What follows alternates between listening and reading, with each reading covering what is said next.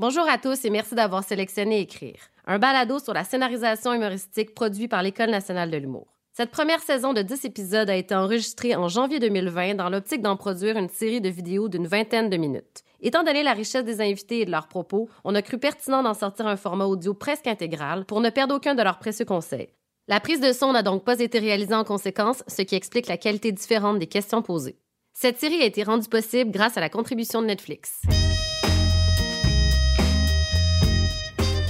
Dans cet épisode, Guy Lepage revient sur ses belles années comme scénariste, tant de l'époque de RBO que d'un gars et une fille.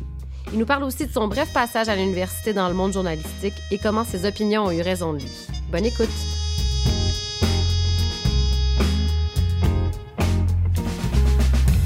On va partir ça de loin, Guy. Euh, Oui. Est-ce que tu te souviens euh, du premier moment où tu t'es rendu compte que ça existait, ce métier-là, écrire des choses qui allaient se retrouver à la TV? À l'école, tout jeune, au primaire, j'écrivais bien. Euh, Je me, on m'a toujours dit que j'écrivais bien, en fait. C'est jamais arrivé que personne me dise ça, c'est mal écrit. Fait que pour moi, c'est même pas un, un talent, c'était une évidence. Fait que je me disais, je vais sûrement écrire dans ma vie, mais sans savoir euh, ce que je voulais faire. Puis une fois au cégep, il y avait un professeur, là, j'ai eu des cours d'écriture, puis. euh, il y avait un de mes professeurs qui m'avait dit T'écris tellement bien, imagine quand tu vas avoir quelque chose à dire. il avait raison. J'avais beaucoup de contenant et fort peu de contenu. Dans mes travaux, entre autres, à l'école, au cégep, à l'université, il y avait tout le temps. euh, pas nécessairement de l'humour, mais il y avait du style. Je me rappelle une fois, il y avait un professeur à l'UCAM que je trouvais très mauvais. C'était un chargé de cours. Puis euh, j'avais inventé complètement un cours. J'ai inventé un, un travail de recherche en inventant tout, en inventant mes citations, les livres que j'avais lus. J'étais sûr que j'étais pour le berner, ce qui est totalement arrivé. D'ailleurs, il m'a donné A. J'étais voir le directeur du module, j'ai dit Regarde comment il est pas bon. Puis là, il commence à laisser. Il dit C'est quoi ça? J'ai tout inventé. Il dit Pourquoi t'as fait ça Il dit Parce que j'arrête pas de vous dire qu'il est pas bon. Alors, j'avais inventé un travail de recherche, ça c'est une chose, mais inventer des citations. euh, j'avais fait un excellent travail universitaire totalement bidon. Entre être bon là-dedans, étudier dans ça, puis en faire un choix de carrière, devenir auteur professionnellement, comment la transition s'est faite pour toi? Ben, j'étais euh, en communication. Je savais pas ce que je voulais faire, mais je savais ce que je voulais pas faire. Ça m'intéressait un peu le journalisme. J'avais euh, comme professeur Pierre Foglia, qui rendu à cette époque-là, m'avait dit Tu écris très bien, mais tu pourras jamais être un bon journaliste. J'ai dit Pourquoi? Il dit Parce que tu veux juste donner ton opinion au lieu de couvrir la nouvelle.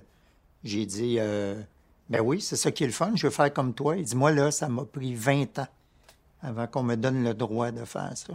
Il dit Toi, tu veux sortir de l'université et donner ton avis sur tout? Il dit Ça marchera jamais. Évidemment, il ne savait pas que tous les chroniqueurs de ma génération et les plus jeunes, la seule affaire qu'ils feraient, c'est donner leur avis. Alors, il ne pouvait pas prévoir que le journaliste deviendrait une longue chronique euh, d'humeur inintéressante.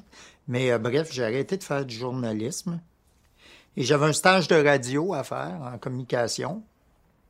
Et j'ai demandé à mes amis qui travaillaient avec moi au Tracteur. Le Tracteur était un journal étudiant du module de communication dont j'étais le rédacteur en chef. Alors, il y avait Bruno Landry, qui était un chic type et qui fait des articles d'un ennui profond sur euh, ce qui se passait au module entre les professeurs, les étudiants et euh, l'administration de l'université. Il y avait Yves Pelletier qui faisait de la bande dessinée dans le journal. Richard Z. Sirois, qui était mon ami. Et André Ducharme, que je connaissais pas, mais que Richard connaissait. Je leur ai demandé s'ils voulaient faire leur stage de radio avec moi, une émission à CIBL qu'on a appelée Rock et Belles Oreilles parce qu'on cherchait un titre d'émission de radio. Avoir su que ça deviendrait un groupe, on aurait sûrement trouvé un autre nom. Et euh, ce projet de stage-là, qui devait durer 13 semaines, sous la direction de Daniel Pinard, a finalement duré 15 ans à temps plein et presque 40 ans à temps partiel. C'est ça la magie de, des rencontres et du réseautage. Euh, je me demandais, en fait, euh, si tu peux nous la décrire plus en détail. Est-ce que, mettons, euh, écrire en gang, oui, mais est-ce que chacun travaille de son côté sur ses textes, et après ça, vous les proposez? Bref, un peu plus de détails OK. techniques. OK, ben je vais vous donner un exemple de fonctionnement de Rock et Belles Oreilles à l'époque. On faisait une quotidi- on faisait une émission hebdomadaire. Alors on se réunissait, on sortait des sujets, des thèmes populaires à ce moment-là, des titres d'émissions, des parodies de pubs, etc. Un brainstorming du même genre qu'on fait, tout le monde en parle quand on se voit le mardi pour décider quels seront nos invités ou les sujets traités. Exactement la même chose. Et là, euh, on se parlait. On sortait des gags, euh, on parlait un petit peu de chacun des sujets. Ensuite, on se les séparait pour aller écrire. On revenait très rapidement pour se les lire. Puis tout ce qui était pas bon ou qui servait pas, il y avait quelqu'un d'autre qui disait Hey, euh, c'est bon ton idée avec ton texte plate, là, je vais le reprendre puis je vais l'arranger. Bref, euh, tous les textes faisaient le tour comme ça, sauf exception. Ça arrivait des fois que le texte était bon. euh, et ensuite, on se disait qui va l'interpréter? Parce que c'était pas nécessairement celui qui l'avait écrit qui l'interprétait. En fait, en général, on repartait à zéro. Alors, je pouvais avoir écrit un texte qui était chanté par Bruno puis interprété par Yves, mettons. Ça, on a fait ça très, très, très souvent. Euh, c'est arrivé des fois que l'insistance de... Comme par exemple sur le disque Pourquoi chanter, il y a une chanson qui s'appelle Bonjour la police, parce que j'ai insisté pour qu'il y ait une chanson sur Bonjour la police. Et Bruno et Yves qui jouaient dedans, ça les inspirait moyen. Alors j'ai dit, je vais essayer d'écrire un texte. J'ai écrit un texte qui était plate, mais ça leur a donné le goût de le faire. Alors finalement, il y a eu une chanson de Bonjour la police après mon insistance et après un texte très très plate. Mais dans le groupe, on on se disait pas, faut absolument faire un sketch de Madame Brossard ou un sketch de Monsieur Caron ou sais, moi, ça m'est arrivé une fois, il y a quelqu'un qui m'a dit euh, Guy, euh, je suis désolé, mais mon préféré dans le groupe, c'est le chef Gros-Lot. Je dis, ben écoute, tu me fais plaisir. Moi, j'ai écrit plein de textes pour le chef Gros-Lot. Euh, merci. Puis les gens, ils comprenaient pas qu'on se passait ça, puis qu'on se rendait. euh, En fait, on se rendait meilleur, tout le monde. Puis ça, on l'a jamais perdu, cette affaire-là. Ça arrivait des fois qu'on avait écrit beaucoup, puis c'est nous-mêmes qui étions en retrait par rapport à la performance des autres. Parce que ça donné que c'est pas nous autres qui jouaient ces sketchs-là. Puis l'inverse euh, m'est arrivé aussi. Le dernier bye-bye de RBO, où vraiment, c'est probablement la meilleure affaire que j'ai faite dans ma vie. C'est grâce au texte des, autres membres du groupe. Parce que moi, je n'avais pas particulièrement écrit pour moi. Mais eux autres, leur texte, que c'est moi que j'ai interprété, m'ont mis vraiment, vraiment en valeur. Mais dans RBO, ça, ça arrivait tout le temps. On sait, c'est arrivé euh, pendant 40 ans. Puis quand quelqu'un dit j'ai- j'aime RBO, ou j'aime Bruno dans RBO, ou Yves dans RBO, ou André dans RBO, pour moi, ça continue à être un compliment. Je suis super content. Au début de RBO, comment ça se passait le processus d'écriture? C'est quelque chose que vous avez tout appris à faire un peu ensemble? On écrivait ensemble, les meilleures idées l'emportaient, mais en l'humour, de toute façon, c'est souvent ça. Tu sais, tu peux pas t'obstiner avec ton public en disant vous avez pas compris à quel point ma joke était drôle. T'as fait deux fois, puis après être humilié deux ou trois fois, t'as fait plus. Alors en humour, on s'humiliait entre nous parce qu'on est un groupe. Alors c'est rare que les mauvais gags se rendaient en ondes. En fait, c'est pas vrai, ça se rendait souvent, mais ça se rendait moins souvent parce que justement, on était notre propre auditoire. Alors, on écrivait, puis c'était de l'émulation. Moi, par exemple, euh, à mon souvenir, quand j'avais 20 ans, j'ai commencé à 20 ans en BO, j'écrivais plutôt bien et je jouais plutôt mal. Puis à côtoyer mes amis, on s'est comme échangé des trucs et des, sans s'échanger des talents nécessairement, mais il y avait de l'émulation dans le groupe. On s'encourageait beaucoup, on s'aidait beaucoup, euh, on écrivait pour les autres. Alors, on est devenu, on a développé une technique d'ailleurs de travail que je traîne depuis le début d'RBO, que j'ai euh, implanté euh, dans tous les autres projets que j'ai faits. Euh, un gars, une fille, RBO, les films, l'espèce de collégialité, la meilleure idée, euh, sera à l'écran. S'il y a d'autres idées, on va les essayer. Comment faire pour, euh, tout en respectant un scénario, d'essayer de changer les façons de jouer, de se trouver des sorties de scène qui sont un peu différentes. Quand une prise qui est bonne, au lieu d'en refaire une deuxième, on est en digital, on perd notre temps aussi bien d'essayer quelque chose d'autre. Ça, quelque chose d'autre, là, des fois, il va rester sur la table de montage, mais parfois, ça va, sauver euh, ton histoire. Moi, j'aime beaucoup, euh, beaucoup ça. Euh, j'ai jamais pensé que j'avais raison en humour, en écrivant. Fait que c'est tout le temps un work in progress. C'est normal que ça soit comme ça aussi. Euh, Guy, tes euh, collègues, camarades, amis de RBO sont arrivés ensemble, on dirait, par un concours de circonstances. Puis il y avait une chimie qui s'est installée que vous avez créée là. Mais pour tes autres gangs après, où tu, tu, travaillais de la même façon un petit peu, tu les as assemblés comment ces groupes-là?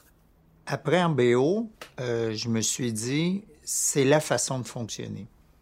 Alors j'ai tout le temps recréé des équipes où il y avait une espèce de de Dynamique RBO et les gens qui ont travaillé euh, par la suite avec André ou moi ou Yves ou Bruno m'ont tous dit, vous travaillez de la même façon, vous recréez toujours un espèce de groupe de, de créateurs en qui vous avez confiance. Puis vous générez des idées, puis vous les brainstormez, vous les repoussez, vous les confrontez jusqu'à temps que la meilleure sorte sais, moi maintenant, ça fait presque 40 ans que je fais de la télé. Puis je suis arrivé un peu avec euh, ce que mon gérant appelait le guts de l'inconscience dans le milieu artistique. Je trouvais ça poche, la télévision en général. C'est pour ça qu'on en riait d'ailleurs. Puis euh, j'avais l'impression qu'on pouvait faire mieux, plus vite, de façon plus imaginative, basée sur absolument rien d'autre que mon opinion de jeune baveux de 21 ans. Mais euh, l'histoire m'a prouvé que finalement, euh, oui, ça pouvait être brassé la façon que se faisait la télévision. Puis aujourd'hui, tu sais, avec euh, euh, les réseaux sociaux, les web TV, les gens qui travaillent, qui ont des chaînes YouTube, la façon qu'ils tournent des trucs avec des jump cuts, sauter l'axe, des affaires bien, bien, bien rapides, des, des séries comme celle de Guillaume Lambert, par exemple, L'âge adulte, ou bien celle de Sébastien Diaz, euh, Terreur 404, des histoires racontées en 5-6 minutes. Ben, eux, ils sont rendus à l'étape plus loin. c'est probablement en regardant les vieux dinosaures comme moi, qui ont, qui ont peut-être eu le goût de faire de la télé, mais qui ont eu le goût de l'amener plus loin ou ailleurs. Puis ça, c'est normal. C'est tout à fait c'est tout à fait normal et je suis bien content d'être leur dinosaure quand euh, vous travaillez euh, en gang, en brainstorm, on pitch des idées, tout ça, ça je comprends bien cet, aspect-là, mais il y, a, un moment où tu te retrouves seul au clavier aussi, parfois à devoir finaliser ou préparer les choses que tu vas présenter au groupe. Parle-moi un peu de ce, moment-là où tu es seul face à ton. Moi, je crois pas à la page blanche. Je pense que les gens qui, ont le syndrome de la page blanche, soit qui sont trop orgueilleux ou très, très, très insécures. J'élimine ceux qui sont carrément pas bons, là, mais mettons euh, des auteurs. Des auteurs qui ont l'orgueil d'écrire quelque chose de pas intéressant puis qui ont peur de le montrer. Des gens qui sont très, très, très insécures, puis ça, ben, euh, il faut des spécialistes. Euh, mais moi, je crois à la page euh, remplie et je crois à la page plate aussi. Moi, j'ai pas le syndrome de la page blanche, mais j'en ai écrit des affaires plates dans ma vie.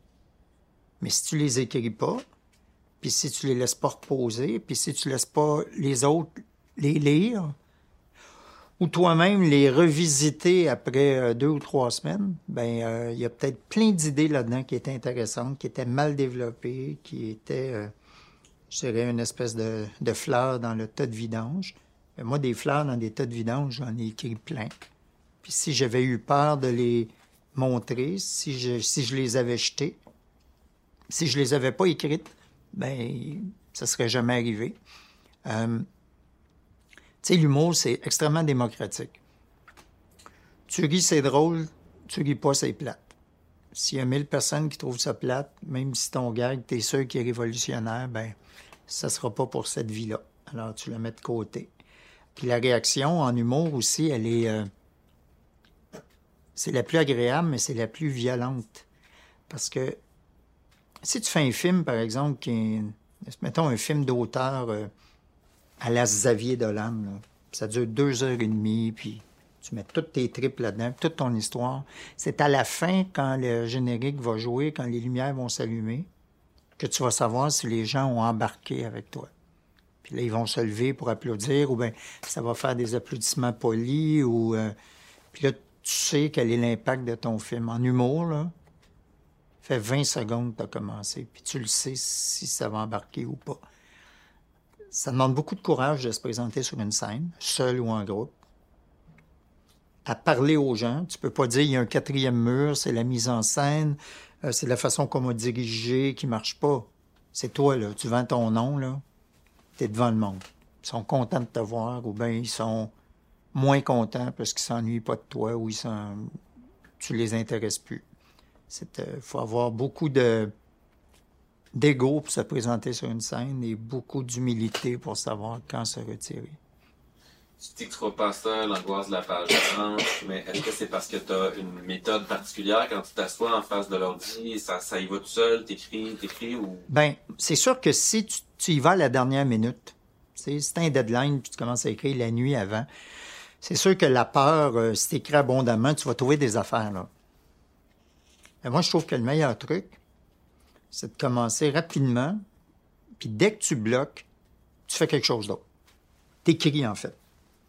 Moi, ça m'est arrivé euh, quand je faisais un gunfi ou euh, au RBO de commencer un sketch, j'ai pas trouvé la fin, je le mets de côté, je commence à travailler un peu sur le pacing des sketchs. Ah, tiens, j'ai une autre idée. euh, je faisais la même affaire avec un gunfi. Donc, tu arrives presque un matin, tu dis, de toute façon, là, faut que j'écrive pendant quatre heures. Bon, qu'est-ce que je fais? Je relis mes textes, puis euh, je les corrige. Non, OK, ça va. Ah, tiens, il manque un punch là, je vais essayer d'y penser.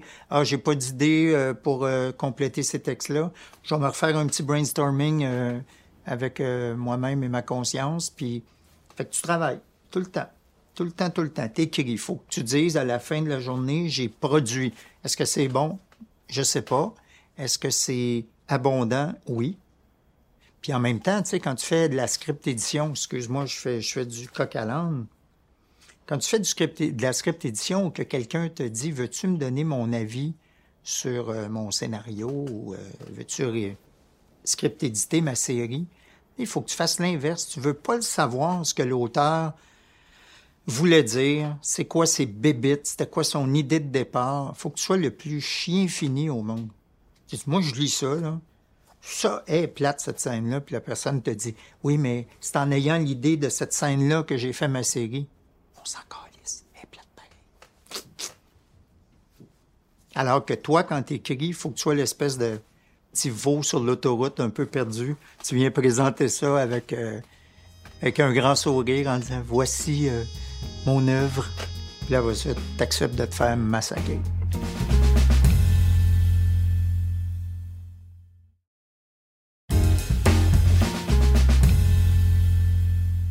Sais que c'est bon quand t'écris tes trucs seuls avant de les présenter? Tu sais, moi, j'ai dû écrire 5000 sketchs dans ma vie. C'est peut-être arrivé 100 fois là, où j'aurais gagé 1000 piastres que tout le monde va rire, tu. Puis j'aurais perdu quelques mille piastres quand même. Mais des fois, tu écris quelque chose, là, puis tu le sais que c'est drôle. là. Je me rappelle euh, un sketch d'un des bye-bye, je me rappelle pas lequel, où je faisais un gars qui vendait des autos dans une affaire usagée, là, puis euh, qui parlait bien, bien vite, puis qui disait euh, Nomme-moi le char, nomme-moi le char que tu veux, on l'a, puis si on l'a pas, on va aller te le voler. Puis je parlais bien, bien, bien vite, puis j'étais un petit crosseur de. Puis j'étais sûr en l'écrivant, en- je riais en l'écrivant.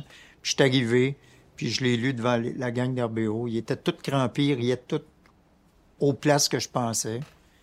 Mais ça, c'est des moments de grâce qui arrivent pas euh, souvent. Et si vous me permettez une anecdote, euh, quand on a fait le premier euh, Bye Bye, moi je faisais Tout le monde en parle en même temps, puis André aussi travaillait sur, le, sur Tout le monde en parle. Mais moi, j'étais vraiment très, très, très occupé. C'est un job plus qu'à temps plein. Alors, j'ai accepté de faire le bye-bye avec ma gang parce que c'est ma gang. Alors, j'ai dit oui. Puis si on m'avait dit, veux-tu faire le bye-bye avec euh, Véro, Patrice Lécuyer, puis j'aurais dit non, pas parce que je les aime pas, mais j'avais pas une minute à mettre là-dessus. Alors, je faisais du temps double, puis j'écrivais le soir, puis la nuit. Et à notre première lecture de texte, j'ai dit euh, à la gang d'RBO, euh, je vais vous demander beaucoup d'indulgence, là, parce que j'ai pas eu le temps de repasser sur mes textes, puis j'ai écrit ça, c'est des premiers jets. Et Bruno Landry, qu'on appelle Monsieur Diplomatie, euh, a dit, euh, tu sais, Guy, euh, depuis qu'on se connaît, depuis 1981, on a tous eu des périodes où on s'entraidait. Toi, tu as tout le temps été là. Tu c'est moi qui ai fondé le groupe. Que t'as tout le temps été là pour nous. Tu nous as tout le temps aidés. On est une équipe, puis on est, on est content de faire ça ensemble. Puis on veut que tout le monde soit heureux, puis on va t'aider, tout ça. Puis moi, honnêtement, j'étais bien ému. J'avais les larmes aux yeux. Et là, je dis, OK, ben, je vais lire mon premier texte. Alors, je lis mon premier texte, une parodie de pub ou je sais pas trop. Puis là, Bruno, il dit, ça, c'est le plus mauvais texte que tu as écrit dans ta vie. Puis là, on est parti à rire. Tu sais, on avait tous, euh, je sais pas quoi, 50 ans. Et instantanément, on est revenu comme si on avait 20 ans. On a commencé à s'écœurer pendant deux mois, puis on a fait, euh, on a fait notre job. Monsieur Diplomatie. Oui, on l'appelle Monsieur Diplomatie. On a toujours dit que s'il est ambassadeur au Gabon, le Canada sera en guerre avec ce pays-là.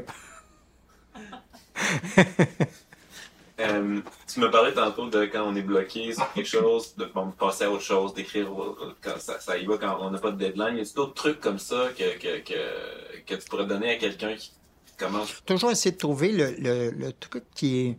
En fait, que ton cerveau soit toujours en état de brainstorming. Qu'est-ce que je ferais avec Occupation Double cette semaine avec les 14 épées? Là? Mauvais exemple, je le regarde pas, j'haïs ça.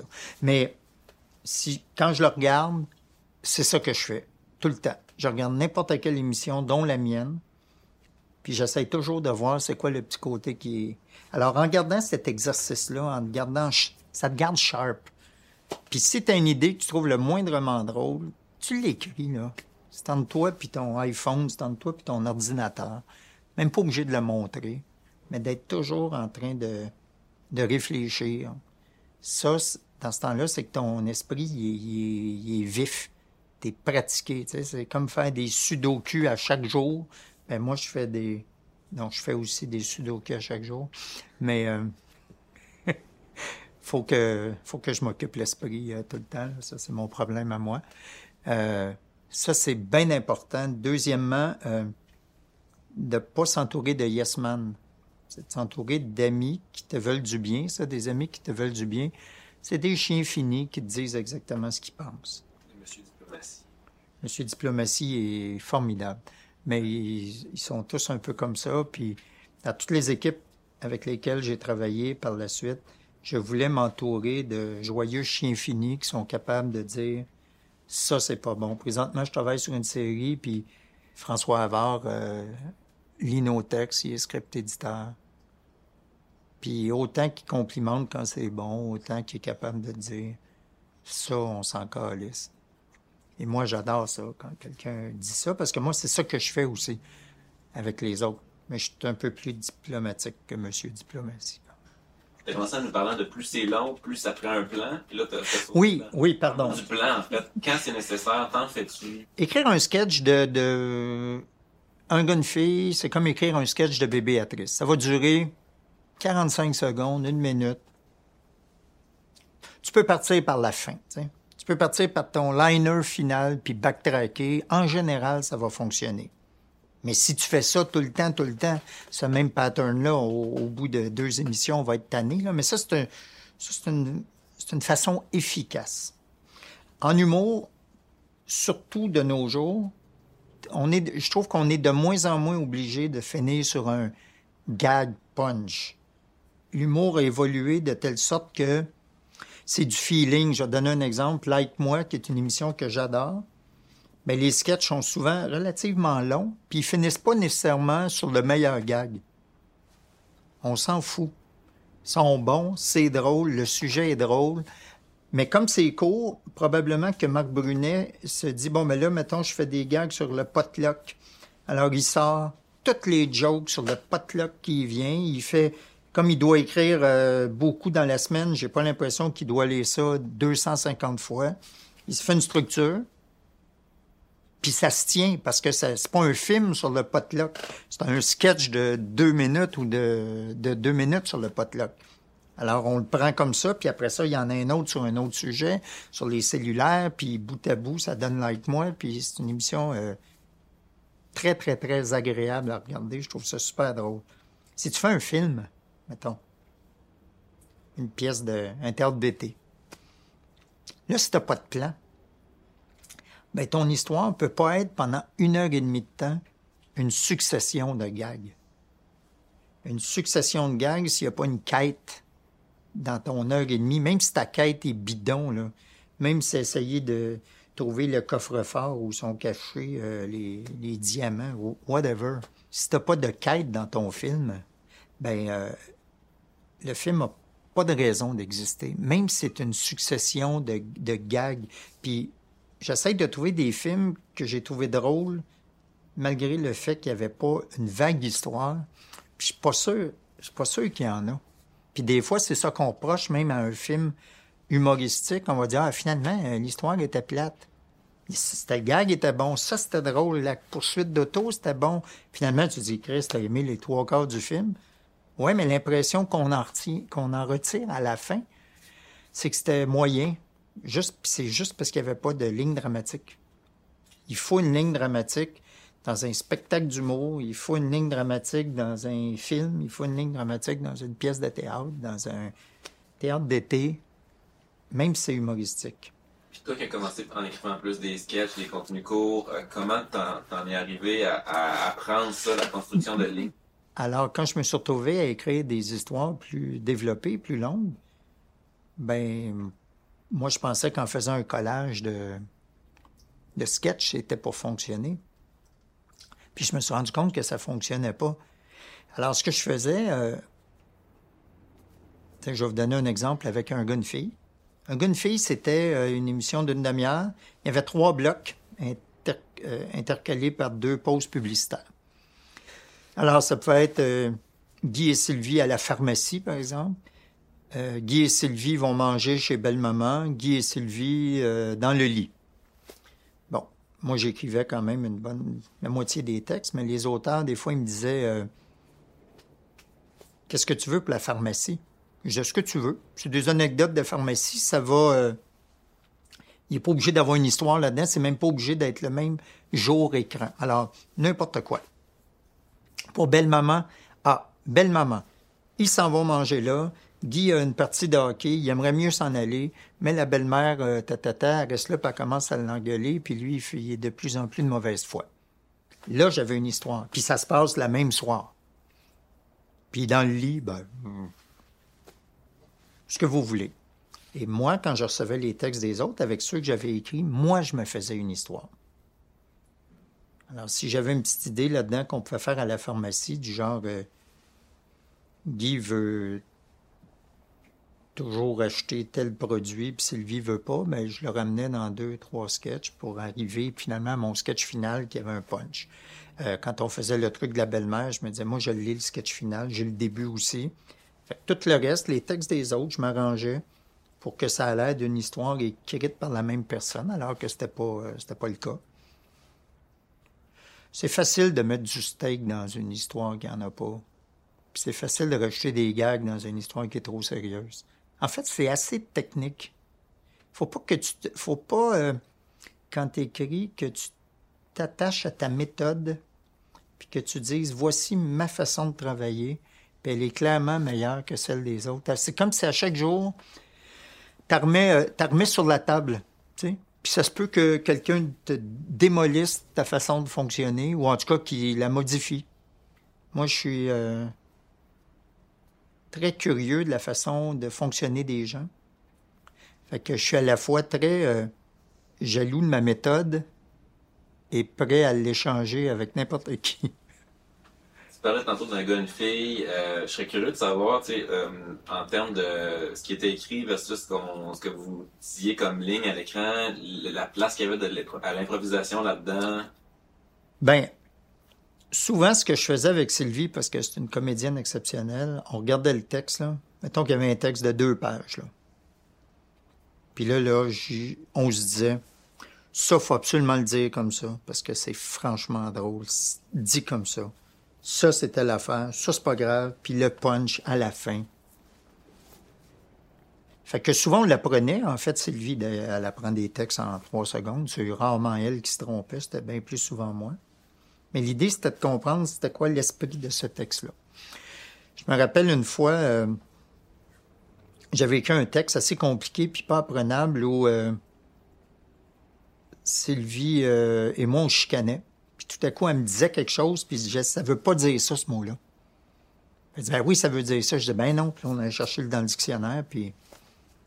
Alors, j'ai écrit un texte de chicane sur un sujet sans intérêt. Sylvie le sait par cœur. C'est moi qui est même pas capable de le faire. J'ai pas le goût d'apprendre ça. Il n'y a pas de joke.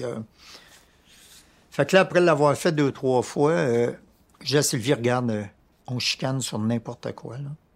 Puis au moment où je vais dire telle affaire, toi, tu vas me traiter de ça. Puis là, on, fait les quatre dernières répliques. Alors, simple en séquence, on peut s'overlapper, on peut... Fait que tout le monde a dit, mon Dieu, c'est formidable, comment vous avez fait pour jouer ça, puis apprendre ça. on l'a pas appris, on l'a inventé. C'est bien plus facile. Ça, des fois, on faisait ça. Euh, d'autres fois, comme c'est un plan séquence, dès qu'on avait une prise qu'on trouvait bonne, on essayait quelque chose d'autre. Quand tu es en plan séquence, contrairement à quand tu euh, quand tu tournes normalement avec euh, deux caméras, puis tu fais des plans de coupe, tu es obligé de respecter le ton que tu avais et aussi tes positions. si j'ai commencé à te parler comme ça, puis sur le plan large comme ça, euh, c'est pas beau des faux raccords, puis euh, c'est encore plus laid des mauvais raccords. Alors, nous, dès qu'on en avait une, on essayait de le jouer différemment. Un autre exemple, supposons que je revenais du travail, puis que Sylvie est en train de couper des légumes. je pouvais rentrer, puis dire mon texte, puis euh, arriver derrière elle, puis tu sais, de la tripoter un peu, comme quand tu reviens, là. Puis elle a fait ça. Ah, puis on faisait le sketch. Dès qu'on l'avait, on recommençait pour en faire un autre. Puis là, j'arrivais, je faisais la même affaire, puis elle disait Ah, lâche-moi, là, je suis en train de couper des, légumes. Puis juste parce qu'elle réagit comme ça, ben tout le reste de ton texte, tu peux pas le faire sur le même ton. Parce que ta blonde, elle vient de te repousser, puis elle me dit Arrête, là, Alors, ça donne des fois un meilleur résultat que ta première prise ou les premières indications que tu avais écrites dans ton texte. Et ça, c'est le fun. Mais c'est le fun dans un sketch. Si tu fais ça dans un, dans un film, même si c'est une succession de plans séquences, à un certain moment, tu vas t'éloigner complètement de ton histoire. Fait que c'est bon d'avoir les deux pour dire de temps en temps, tiens, on va prendre le, le plan alternatif, c'est plus intéressant. Mais si tu mets un bout à bout de plan alternatif, euh, ton histoire, c'est plus un gars, une fille. Euh, c'est rendu un gars puis sa voisine. Ça n'a plus rapport avec un couple. Euh, faisait une prise dans un style, ça ne marchait pas, on essayait quelque chose d'autre. Puis si ça marchait, on essayait quelque chose d'autre. Tu sais, je sais pas, il y a peut-être... ouais, il y a peut-être 5000 scènes de, de un gars, une fille. Puis là-dedans, il y en a peut-être je sais pas, 500 euh, qu'on a recommencé à peu près pareil. Toutes les autres, on essayait quelque chose d'autre. Aussitôt qu'on en avait une, puis à la fin, euh, c'est bien rare qu'on faisait plus que deux ou trois prises. C'est bien, bien rare. On l'avait. On était un gars, une fille. Un projet euh, très collaboratif comme un gars, une fille, j'aimerais ça savoir comment ça se passait au niveau de la d'écriture en gang et l'autre, quand tu étais auteur principal, producteur au contenu, comment tu crées un climat où tout le monde se sent à l'aise? Comment ça fonctionnait, bref, dans la Writer's Room? Ben, au départ, quand on a commencé RBO, ça je le préciser, c'est que tous les textes, toutes les chansons étaient signés Rock et Belles Oreilles. Alors ça, ça nous évitait beaucoup de chicanes, de tiraillements de c'est mon idée ou whatever, puisque on avait tous travaillé là-dessus toute la production d'RBO est signée par les quatre membres de RBO. En fait, on signe Rock et Belles Oreilles, puis si tu veux les détails, ben André, Guy, Yves, euh, Bruno. Bon, ça a toujours été comme ça. Euh, alors, quand je suis arrivé dans Un bonne fille, moi, j'ai dit, pour mettre ça égal avec tout le monde, j'ai dit, voici, ça paye tant par émission, divisé par le nombre de sketchs. Et tout le monde est payé le même prix, y compris moi. Alors, un texte ça vaut tant qu'il soit de Pascal Lavoie, de Jean-François Mercier, de Guillaume Lepage, de Sylvie Bouchard, de whatever. Alors ça, déjà, ils ont dit, bon, ben mon Dieu, on est considéré, euh, on est tous payés égal. Puis là, je leur disais, et on va être payés en fonction de notre production. Exemple, s'il y a 30 sketchs dans un épisode, puis tu en as écrit 5, ben tu as 5 trentièmes du cachet. Si moi j'en ai écrit 10, j'ai 10 trentièmes du cachet. Fait que tout le monde aimait ça. Euh, ça, ça a toujours bien fonctionné. Parle-moi un peu de, de, au niveau de comment vous écrivez ensemble quand tu as des nouveaux collaborateurs, par exemple les, les, jeunes auteurs que tu as recrutés pour un, un gars, une fille. Comment tu, tu leur les fais en sorte qu'ils ils se font assez confiance pour te challenger, puis que toi tu les challenges aussi sans que ça, ça soit trop intimidant pour eux? Ben, ben moi, je disais souvent aux jeunes auteurs, avec ben, les jeunes, oui, ils étaient jeunes à l'époque. Pascal Lavoie était fraîchement sorti de l'École nationale de l'humour. Euh, Jean-François Mercier aussi. Euh, Sylvie Bouchard. Eux, ils étaient là dès le départ. Alors, on a un petit peu euh, brainstormé ensemble. Mais j'avais fait des sketchs de, ce qui allait devenir un gars fille dans mon talk show Besoin d'amour. J'en avais fait pour à peu près une demi-heure. Alors, le truc, c'est que je leur montrais. Je disais, regarde cette cassette-là. Là. Je pense que tu vas comprendre l'esprit. Puis quand il y avait des auteurs qui se rajoutaient, au bout de deux ou trois ans, je leur disais euh, As-tu regardé des émissions? Parce que je ne vais pas t'expliquer à chaque scène Non, ça, on l'a déjà fait, ce gag-là. Ça, on a déjà fait ça. on est rendu à 800 sketchs. Là. Fait faut, que tu sois un fan de l'émission. Si tu un fan de l'émission tu les as à peu près toutes vues, mais il n'y a pas grand chance que tu vas écrire les mêmes affaires qu'on a fait. Mais en même temps, je disais des fois c'est très drôle, on a fait ça il y a deux ans. Non, ça, ça marche pas. Mais comme c'est pas vraiment long, écrire aussi une scène de un gars, une fille, ben, tu sais, tu te dis pas, si je te dis non, je refuse ton texte parce que euh, n'importe quelle raison, ben, t'as pas passé quatre ans à écrire ça, là. C'est viens pas de refuser ton scénario à la SODEC, là. Je viens de refuser quelque chose que si ça t'a pris plus qu'une demi-heure à le faire, parce qu'en partant, c'était mal barré. Alors ça, ça allait. Euh, je pense que j'ai une bonne réputation aussi dans le milieu. Je suis quelqu'un d'honnête, franc. Je me targue, après 40 ans, d'avoir jamais eu aucune plainte ou aucun grief d'aucun auteur avec qui j'ai travaillé. Fait que ça, ça veut dire que je dois dire les bonnes affaires, puis je dois les faire comme du monde. Mais c'est l'honnêteté, c'est de parler, c'est de l'expliquer. Moi, je, je sais, des fois, je parle à des gens, puis c'est des vieux fans de un gars, une fille. Mais euh, moi, je suis bon public. Si je parle avec toi, puis tu es un humoriste, puis tu fais des jokes, je vais toutes les rire. Fait que je vais rapidement devenir ton meilleur ami. Ça, ça aide beaucoup. Euh, je suis pas en compétition avec personne parce que c'est peut-être parce que je voulais pas faire ça dans la vie. Puis, je suis très compétitif, mais envers moi-même. Moi, je veux m'améliorer. Je veux pas stagner. Je veux pas faire les mêmes affaires. Ça m'intéresse plus une fois que je l'ai compris que j'ai compris le pattern, ça m'intéresse plus de le faire.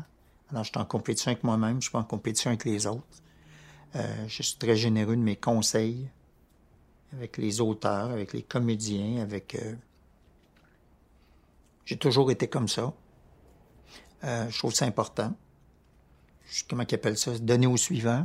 Ou quand tu vieillis, laisser en, en, héritage, ou en tout cas laisser aux autres euh, ce que tu as appris. Ça, moi, je crois à ça, la transmission de la connaissance.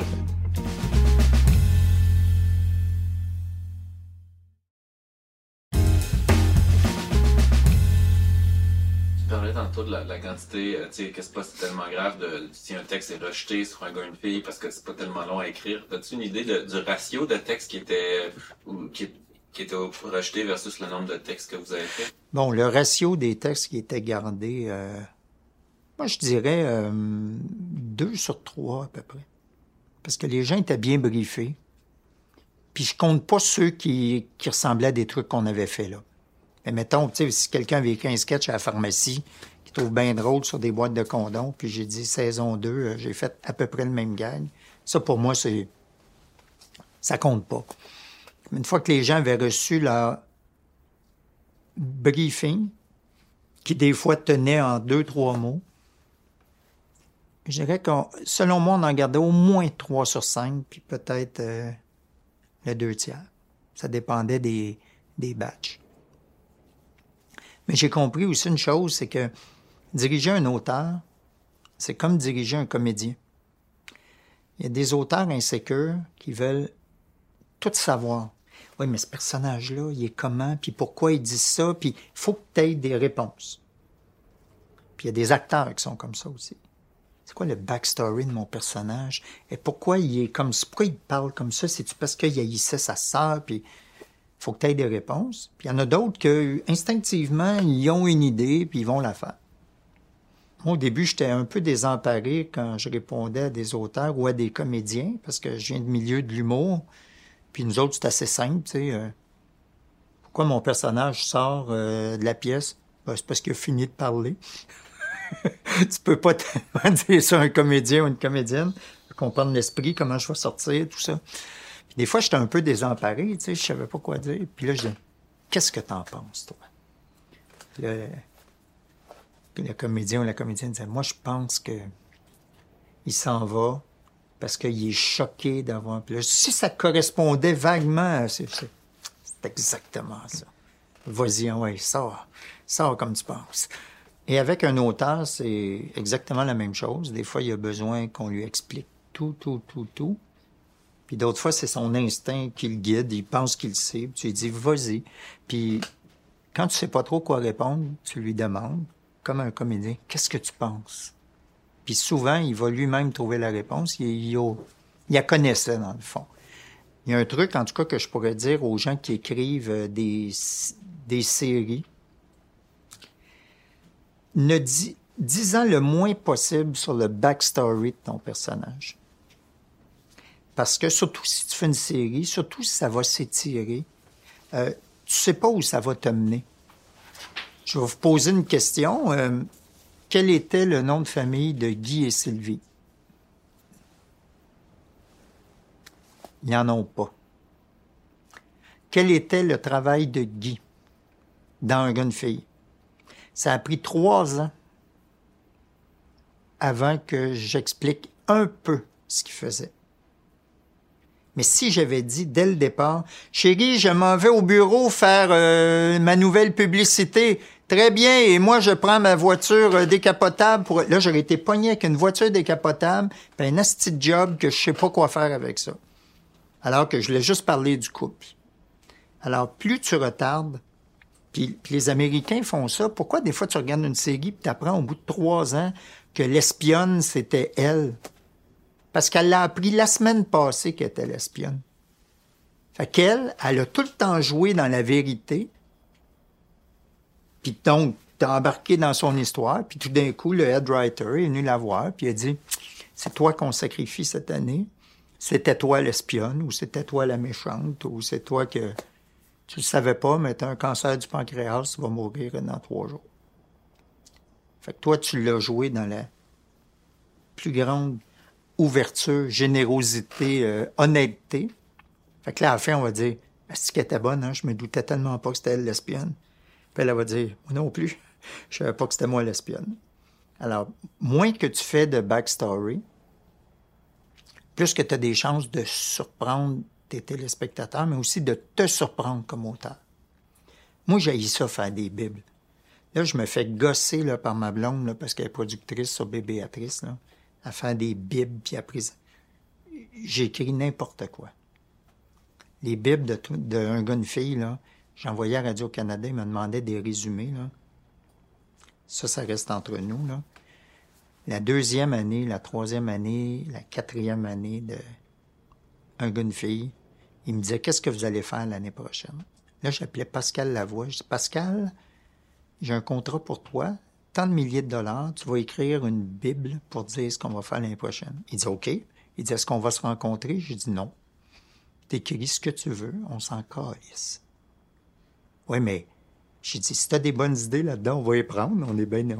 Mais on s'en calisse. Faire n'importe quoi. Je pense même que la dernière année, j'ai dit que Sylvie revirait lesbienne, j'avais écrit ça. C'était juste pour voir si quelqu'un les lisait. J'en ai jamais entendu parler. J'avais personne qui a dit elle est où cette fameuse scène de lesbianisme?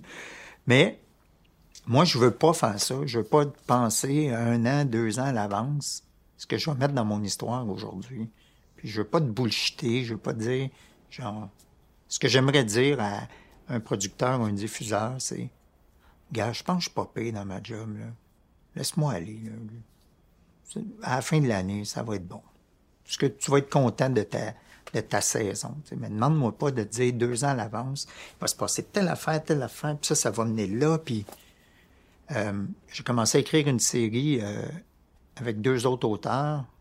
Donc, faut effectivement faire une Bible, c'est sérieux pour Radio-Canada. Puis on a fait une, parce que je pense que des fois, il faut se plier à la façon normale de procéder, surtout quand tu pas tout seul. On n'est même pas capable de respecter nous-mêmes, notre Bible. Parce que d'un coup, on trouve une meilleure idée à l'épisode 4. on, on veut aller là, tu sais. C'est ça qui nous attire. Fait que c'est sûr que la Bible a pris le champ, tu sais. Puis, d'ailleurs, ma blonde, qui est la productrice de ça, elle dit Vous respectez pas la Bible Non, mais qui respecte la Bible de nos jours Peu de gens, hein. Les gens vont plus à l'église. Elle n'a pas aimé mon gag. Mais bon, c'est ça quand même. Je. J'aime ça être préparé pour pouvoir moi-même me dissocier de ce que j'ai préparé. Je trouve que c'est la meilleure façon de créer, mais des fois c'est plus long. Euh, des fois, tu fais de longs détours pour revenir à la même place. Mais si tu ne l'essayes pas, tu le sauras pas. Vraiment, là. Il n'y a pas de... Il a pas de truc pour écrire. Il n'y a pas de... faut que tu essayes des affaires. C'est le festival de l'essai-erreur. Et euh, quand je me suis retrouvé à faire un dessin animé, là, j'ai, fait Bébéatrice, une série d'animation diffusée à Radio-Canada basée sur euh, le personnage de ma fille Béatrice qui est un oiseau rare, disons-le. Parce que moi, des mots d'enfant, j'aime bien, bien ça. Je trouve ça cute. Je trouve pas que ça mérite de faire euh, une série. Mais moi, j'en ai une. Euh, j'ai une championne toute catégorie là, qui sort des réflexions spectaculaires que j'aimerais avoir à mon âge, mais elle, les a depuis qu'elle a quatre ans. Alors, on a commencé à faire une série, puis je me disais, ça va être facile. Un gars, une fille, une petite bébé actrice. J'écris des sketchs. On les enregistre ensemble. En plus, parce qu'on est chanceux, nous, comme c'est un produit original, on met un micro. La petite fille euh, qui s'appelle Elia Saint-Pierre, Mélissa Desormeaux-Poulain, puis moi, on est là, puis on joue ensemble. Puis là, si on trouve une meilleure façon de le faire, on change les, textes, puis là, on se trouve avec une histoire. Alors bon, j'écris un texte de bébé Béatrice on le tourne, puis là, je dis, mon travail est terminé. non. Là, premièrement, tu donnes le texte, et là, on te pose plein de questions. Ils sont où? Euh, dans le salon, ou dans la cuisine, ou dans la chambre, c'est pas vraiment important. Oui, mais dis-nous. Dans le salon. Ah oui, mais là, le salon est pas dessiné. Mais dans la chambre, Carlis, mais allez où tu veux, c'est pas grave. Euh, OK. Euh, c'est quoi les décors? Qu'est-ce qu'ils ont autour? Est-ce qu'ils prennent des objets? Il faut tout que tu écrives ça parce qu'il faut les dessiner, les objets. Si tu dis, il prend une assiette une soucoupe dans ses bras, là, tu ne demandes pas à l'accessoiriste, il va me chercher une soucoupe puis, euh, puis une tasse, là. Il n'y en a pas. Il faut dessiner la tasse, il faut dessiner la soucoupe. Ah, OK, je savais pas ça. Là, il faut tout, tout, tout noter. Puis ton texte qui avait, mettons, euh, deux pages, euh, toutes dans la colonne de droite, il est rendu à quatre pages, puis c'est juste des descriptions. De, il rentre, il sort, il y a du son, il y a... Puis là, là, tu rajoutes des détails, tu rajoutes des détails, puis c'est lourd à lire. Mais si tu fournis pas ça, ben les gens, ils te posent ces questions-là. Heureusement, notre réalisateur, il est assez allumé, puis euh, il trouve des affaires, mais même à ça, il faut que tu donnes ces détails-là, parce que lui, il faut qu'il dise aux 12 personnes qui dessinent, toi, tu dessines des tasses, toi, tu dessines des soucoupes. Euh, toi, ils ont demandé une soucoupe volante. OK. Puis là, il faut que le directeur artistique approuve, qui est Eric Godin, qui a dessiné les personnages originaux, il faut qu'il approuve chacun des, des objets quand c'est pas lui qui les a dessinés. Après ça, ils mettent ça ensemble. Alors là, ils font ce qu'on appelle un animatique. C'est les dessins plus ou moins dessinés. Les personnages se déplacent pas nécessairement, mais c'est pour te donner une idée de à quoi ça ressemble. Puis là, tu le regardes, tu te dis, c'est pas, euh, il manque une joke à la fin, hein, ou ça serait le fun qu'elle rit à telle place ou qu'elle ait l'air fâchée, puis qu'elle fasse, Mais ça, c'est pas enregistré. Tu retournes en studio avec les autres. Là, on te montre le dessin, puis là, il faut que tu fasses... Il faut que tu rajoutes la joke de fin si tu en as rajouté une, ou ton début parce que ça marchait pas. Là, ils font les vrais dessins. Là, tu les regardes, tu dis, c'est long, hein, quand, avant qu'ils passent de là à là. Tu, tu, prends toutes tes notes avec des time codes. Tu coupes les, tu coupes les cinq. Puis là, on dit, attends, coupe pas trop, là, parce qu'on est rendu, euh, euh, on est 20 secondes trop tôt, là. T'as trop coupé. Ah, tabarouette, OK. Fait que là, t'essayes de, OK, bon, on va mettre de la musique là-dessus, sur le temps mort. Ça ne finit plus. Puis tu peux pas dire, tu sais, quand tu tournes une scène dans un film, par exemple, ou une série, tu regardes le montage, tu te dis, ah, va donc insérer un plan large en plein milieu, là, euh, où, tu sais, la scène était trop longue, on va couper, euh, on va prendre le plan qu'on avait par la fenêtre, ou, ben, tu sais, telle autre réaction qui a fait dans l'autre scène qui était pas bonne, était bonne, insère-la là, puis ça va marcher. En dessin animé, il n'existe pas ces scènes-là. T'as pas de, t'as pas de scène jetée, t'as pas de troisième prise dans un dessin animé. T'as juste que là. Fait que si te manque quelque chose, faut que tu le redessines. Puis si tu l'as, si t'as commandé quelque chose que tu, qui finalement était pas intéressant, il y a 12 dessinateurs qui taillissent parce qu'ils ont passé un bout à faire quelque chose que tu n'étais pas sûr que ça serait bon, puis dans le fond, c'est pas bon, puis il faut qu'il fasse quelque chose d'autre. C'est beaucoup moins flexible. Et... C'est zéro fucking flexible, le dessin animé. Moi, j'ai jamais compris pourquoi ça prenait sept ans pour faire un autre Toy Story. Je comprends. C'est, c'est des, c'est une job de fou. J'ai fait euh, quatre épisodes de Bébéatrice qui doivent totaliser 84 minutes la première saison, ce qui est l'équivalent d'un film, euh, d'un dessin animé finalement, n'importe lesquels qui jouent, puis qui sont encore à très grand déploiement parce que Bébéatrice, c'est du faux 2D, là, c'est du faux deux dimensions. En fait, c'est quasiment aussi long à faire que du trois dimensions. C'est juste une affaire artistique, un look arty qu'on voulait donner, mais c'est quand même presque la même job. C'est interminable. Ça prend une année complète faire 84 minutes de, de dessin animé. Fait que moi, je pensais que ça serait ma petite jobine. Là. On va faire ça en deux, deux entrevues, tout le monde en parle, puis ça va être facile. Là, je suis content à presque 60 ans d'avoir appris un nouveau métier. Je pensais pas que ça m'arriverait. Je suis bien content. Ça me tient, euh, ça me tient sur le qui-vive.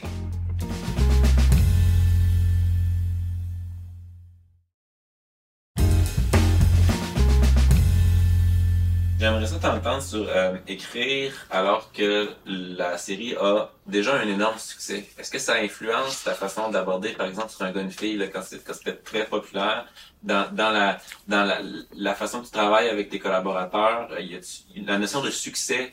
Est-ce qu'elle change quelque chose pour toi et pour les autres? As-tu remarqué les différences? Quand tu commences une série, tu sais pas si ça va fonctionner.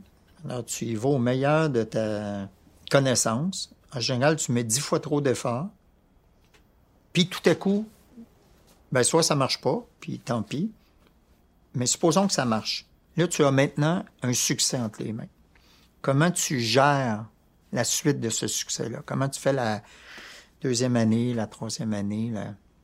En fait, il n'y a pas d'année, de nombre d'années défini. Il y a seulement l'année de trop. Et en général, euh, les gens la font toujours, malheureusement. J'avais lu une fois un, un Américain qui fait des, qui fait des séries, qui parle des séries depuis des années. Je me rappelle pas de son nom, mais il disait au début, tu as une idée de série, puis ça se passe par exemple dans un hôpital, c'est des urgentologues, puis des infirmières, puis du personnel d'hôpital qui, qui vivent entre eux à l'urgence, puis il y a des relations euh, euh, d'amour, euh, d'amitié ou de rivalité qui se créent. Puis il dit, rendu au bout de six ans, c'est toutes des personnes qui auraient dû se faire calisser tout dehors de l'hôpital, qui sont tous rendus des, psychopathes, puis qui continuent à travailler à cet hôpital-là. Pourquoi? Parce qu'ils ont fini par faire finalement l'année ou les années de trop. Parce que dans la vraie vie, c'est pas tous les personnages qui évoluent à la même vitesse. Mais quand tu es dans une émission qui marche, avec des personnages qui, qui fonctionne. Ils veulent tout qu'il leur arrive quelque chose. Fait qu'il y en a un qui découvre la drogue, l'autre se fait avorter, l'autre revire homosexuel, l'autre, mais tout en même temps. Puis là, rendu à la fin, ça a comme plus. C'est très dur à, gérer une émission quand tu dans les dernières années. Moi, la raison pour laquelle, d'un commun accord avec Sylvie Léonard, j'ai décidé d'arrêter un, un gars, une fille, au moment où c'était au top, c'était que notre idée de base, euh, Sylvie et moi, c'est un couple ordinaire. C'est un gars, c'est une fille. Il n'y en a pas un qui a raison, il n'y en a pas un qui a tort. C'est juste ces deux visions complètement différentes du même sujet, ce qui est, très fréquent dans, dans des rapports hétérosexuels et qu'on retrouve même dans les couples gays, parce qu'il y en a tout le temps un qui est plus aventurier que l'autre, qui aime ça manger plus d'affaires que d'autres, il y en a un qui voyage plus que l'autre, il y en a un qui est plus familial que l'autre. C'est probablement pour ça que les couples se forment, parce qu'ils sont relativement complémentaires.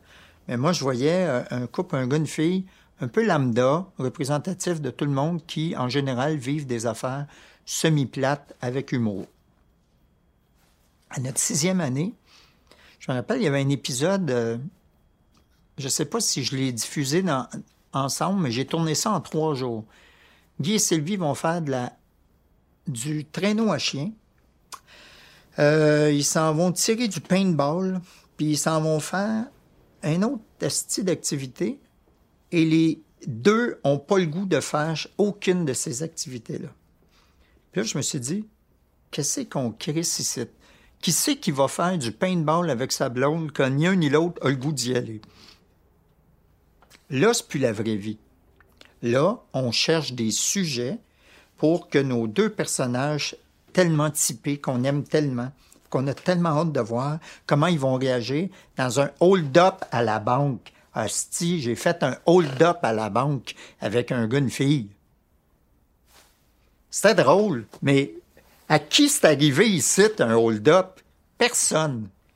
Fait que là, à la fin, malgré le fait que je pense que c'était, ça continuait à être bien écrit, ça avait plus d'allure.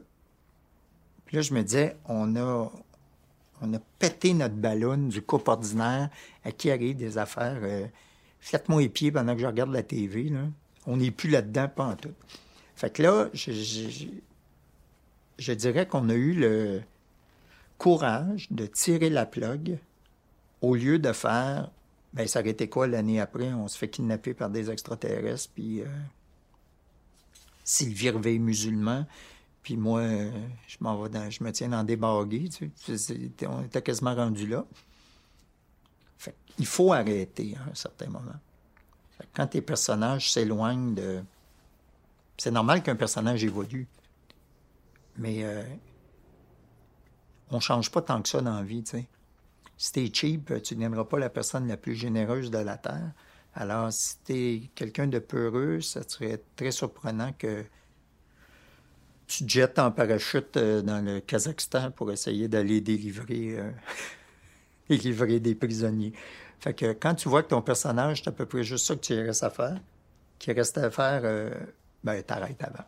Tu nous as beaucoup parlé des, détails complexes de la production, euh, mais au niveau des idées puis de l'écriture, des, gags, des scènes, est-ce que tu fonctionnes de la même façon euh, avec ton équipe? Ben, avec mon équipe, comme je connais très très bien le personnage de bébé Béatrice, ben, ce que je fais, c'est que je dis aux auteurs, euh, écrivez à peu près ce que vous voulez, là, des trucs qui vous sont arrivés avec vos enfants ou des trucs que vous trouvez drôles au départ. Puis moi, mon travail, c'est de faire les faire dire par ma fille, ou comment ma fille jouerait ça, elle. Comment elle se retrouverait, dans, si, elle, était dans cette situation-là fictive, comment elle réagirait, puis qu'est-ce qu'elle dirait? Ça, c'est mon travail. Puis euh, je pense que je suis bien bon parce que ma, ma, propre fille, des fois, regarde les bébéatrices, puis elle me dit J'ai-tu fait ça pour le vrai Puis là, j'ai dit Ça, c'est totalement inventé, puis même pas par moi. Elle dit, on dirait que c'est moi qui parle. Je dis, ben oui. Ben oui. Je pense que le, travail d'un bon script éditeur, c'est d'être capable de prendre les idées de tout le monde et de les mettre dans la bouche des personnages. Dans une fille, Sylvie et Guy, leur niveau de langage était toujours le même. alors que c'était des idées qui venaient de plein de places. Puis les gens, il y a des gens, des excellents scénaristes qui dialoguent pas très bien. Toutes leurs phrases sont un peu ordinaires, où tout le monde parle pareil. Puis c'est pas grave. Parce que c'est le travail du script éditeur de, de dire, lui, c'est comme ça qu'il parle. Elle, c'est comme ça qu'il parle. Lui, c'est comme ça qu'il parle. Moi, euh, faire ça, là, ça me prend... Euh, c'est pas long. Ça fait partie de la, ça fait partie de ma job. Moi, j'aime mieux avoir des bonnes idées, puis je vais les worder, comme on dit, pour que tous les personnages euh, soient cohérents avec ce qui, ce qui étaient et ce qu'ils sont. Ça, c'est mon travail. Fait que je ne demande pas à quelqu'un de... Je vais pas regarder une scène d'un gars, une fille ou de bébé Béatrice en disant Guy, euh, papa Guy, il parle pas comme ça. On va m'arranger pour qu'il parle comme il parle, puis je, vais le, faire rentrer ton gag. Je, je, je vais être capable de respecter ton idée. Il n'y a rien qui m'énerve plus que huit personnages qui parlent pareil. À moins que ça soit voulu, à moins que ça soit super drôle. Des fois, Marc Brunet le fait et c'est volontaire. T'as quatre amis parlent tous pareil parce qu'ils veulent, ils sont tellement, ils sont tellement dans la même gang qui ont le même. Ça, c'est très drôle et c'est contrôlé et c'est voulu. Mais quand tu regardes des fois un téléroman ou une série, puis tu te dis pourquoi j'embarque pas là-dedans, ben, c'est parce que ils sont, sont tous pareils. Ils sont tous le meilleur ami de l'autre. Veux-tu un café? Comment ça va? T'as pas l'air bien? Non, ça va. Je suis mieux qu'hier, t'es sûr? Ben, tu le goût d'écouter ça pendant une heure? Puis ça existe. C'est rare dans une gang, ça, que tout le monde est pareil. En tout cas, euh, plate comme ça. C'est quoi les choses les, plus difficiles à écrire en humour? La façon que tu parles, ce que tu dis, ça soit extrêmement efficace et typé à ton personnage. Ça, c'est dur à faire. Puis même si un personnage, par exemple, est tout le temps flou, puis ses explications sont trop longues, faut que ça soit écrit comme ça pour qu'on comprenne que, hey boy, quand lui ou elle commence à parler, là, elle, va larguer tout le monde. Ça, c'est dur à faire. Ça, c'est l'affaire la plus dure. Mais quand tu as quelqu'un qui fait bien ça, trouver des idées, des gags, c'est pas à la portée professionnelle de tout le monde, mais on connaît plein de gens qui ont de l'humour, puis que pendant cinq minutes de temps, sont vraiment très, très drôles quand ils racontent telle situation qui leur est arrivée. Mais un humoriste professionnel ou un auteur d'humour professionnel va être capable de prendre ces situations à lui, celles qui sont arrivées aux autres, va être capable de donner du corps à ça, puis de créer une unité. Je pense par exemple à... J'ai deux exemples. Martin Petit, qui est un stand-up extraordinaire, puis qui écrit vraiment très, très bien euh, dans Les Pêcheurs. Moi, j'ai joué dans les cinq saisons. J'ai été très impressionné par sa qualité d'écriture. Martin, quand il commence à expliquer quelque chose, quand son personnage commence à expliquer quelque chose, pendant 10 secondes, tu dis, veux-tu bien me dire que c'est qu'il raconte là? Lui, ce qu'il fait, c'est qu'il fait le tata qui passe sur une idée, puis tout d'un coup, ça devient bien précis, puis tac, une espèce de réflexion très, très punchée. Ça, c'est dur à faire. Fait que s'il y avait quatre Martin Petit dans un sitcom, on dirait, voyons, euh, ça se peut pas, parce qu'il est tellement différent des autres qu'il faut qu'il y en ait juste un comme Kramer dans Seinfeld ou des personnages comme ça. Louis-José Hood. Louis-José Hood, tout comme Yvon Deschamps maintenant, si tu prends un texte de Louis-José Hood puis que tu le lis sans essayer d'imaginer comment lui le dirait, tu vas rater la moitié des gags. Un peu comme Yvon Deschamps. Tu prends le livre des monologues d'Yvon Deschamps, tu es quasiment obligé de le lire à voix haute en essayant de l'imiter pour avoir toute la compréhension du texte puis que tu aies du fun à lire. Mais ça, ça veut dire que ces deux individus-là ont créé leur langage, ils ont créé leur imaginaire. Puis que si moi, je prenais un texte d'Yvon Deschamps ou un texte de Louis-José Wood et que j'allais lire avec les intentions de Guillaume Lepage, ça serait à moitié drôle, 25 drôle que, le, que si c'est Yvon ou Louis-José qui le font. Ça veut dire qu'eux, ils ont trouvé leur langage, leur vocabulaire. Ils, ont, font quelque chose de distinct. Martin Petit aussi, c'est comme ça. Alors, il y a deux sortes d'auteurs en humour. Les auteurs qui sont capables de d'écrire pour tout le monde, à la place de tout le monde, s'adapter à toutes les contraintes ou, ou euh, servir le l'humoriste pour qu'ils écrivent. Puis il y en a d'autres qui sont juste capables d'écrire pour eux. Puis tout ça, c'est correct. Tout ça, c'est correct. Il faut juste savoir ce qu'on est, ce est capable de faire puis ce qu'on est capable de pas faire. Au début, tu essayes tout, puis c'est correct. Puis essaye d'écrire pour le plus de monde possible, puis le plus de médias. Si tu es capable d'écrire des articles dans une revue de rôle, si tu es capable d'écrire des, scènes de théâtre, si tu es capable d'écrire des, numéros pour les humoristes, fais-le. Mais à un certain moment, tu vas te rendre compte que tu es très, très, très polyvalent, ou au contraire, spécialisé dans quelque chose. Puis c'est ça. Tu vis avec ça. J'entends dans, beaucoup de choses que tu me dis, euh, le mot personnage revient souvent, tu quand tu, quand tu euh, il doit y avoir une cohérence pour toi dans la façon que les personnages parlent, mais aussi dans ce qu'ils font comme action. Tu, dirais-tu que c'est beaucoup ça, c'est beaucoup dans ça que naît les, idées, que naît l'humour chez toi, les personnages? Euh, oui, je trouve que moi, comme auteur, j'aime ça parler tout seul. J'haïs pas ça faire du stand-up d'ailleurs. Euh, en fait, j'aime pas ça tant que ça. Je pense que je suis pas pire pour en faire, parce que les quelques fois que j'en ai fait dans ma vie, après ça, tout le monde me dit pourquoi tu fais pas un show de deux heures de temps? Fait que je devais être pas pire. Mais j'aime beaucoup le, le, ping-pong d'un dialogue. C'est une musique. Puis cette musique-là peut changer au rythme de ton partenaire. Ce qui n'arrive pas vraiment quand tu parles tout seul tu trouves la musique de ton affaire, puis à un certain moment, c'est vraiment tête, c'est vraiment clair dans ta tête, puis s'il n'y a pas quelqu'un dans la salle qui tousse, qui meurt ou bien qui t'interrompt, tu peux vraiment le faire comme ça pendant 150 shows, puis euh, avec un relatif euh, succès tous les soirs. Une fois que ton texte est, gelé, puis pour moi, c'est ça à peu près le plus long. Parce qu'en humour, euh, ton meilleur gag d'il y a six mois n'est plus d'actualité si tu finis ton numéro avec ça, ça finit euh, plate alors que tu avais une grosse claque il y a six mois. Donc, le texte évolue, mais ta propre musique pour dire tes gags, puis la façon de les faire, ça se place, selon moi, assez rapidement. La musique, le ping-pong entre des personnages, dès qu'il y en a un qui est plus lent, plus rapide, plus high pitch, plus... Euh, ça donne quelque chose d'autre. Des fois, c'est pas toujours heureux, puis des fois, ça veut dire que tu t'éloignes aussi de la mise en scène initiale, mais d'autres fois, ça donne des bons résultats. Fait que moi, pour moi, c'est important des personnages qui se parlent, c'est important. Euh, Claude Meunier est un maître de ça, d'ailleurs. Claude Meunier est un des, avec Michel Tremblay, est un des auteurs qui est capable de mettre cinq, six personnes dans une scène, puis ont toutes quelque chose à dire. Ça, c'est dur à faire souvent, tu dis, ben lui, il sert à rien, il va s'en aller. Euh, tout le monde fait plus des scènes intimistes.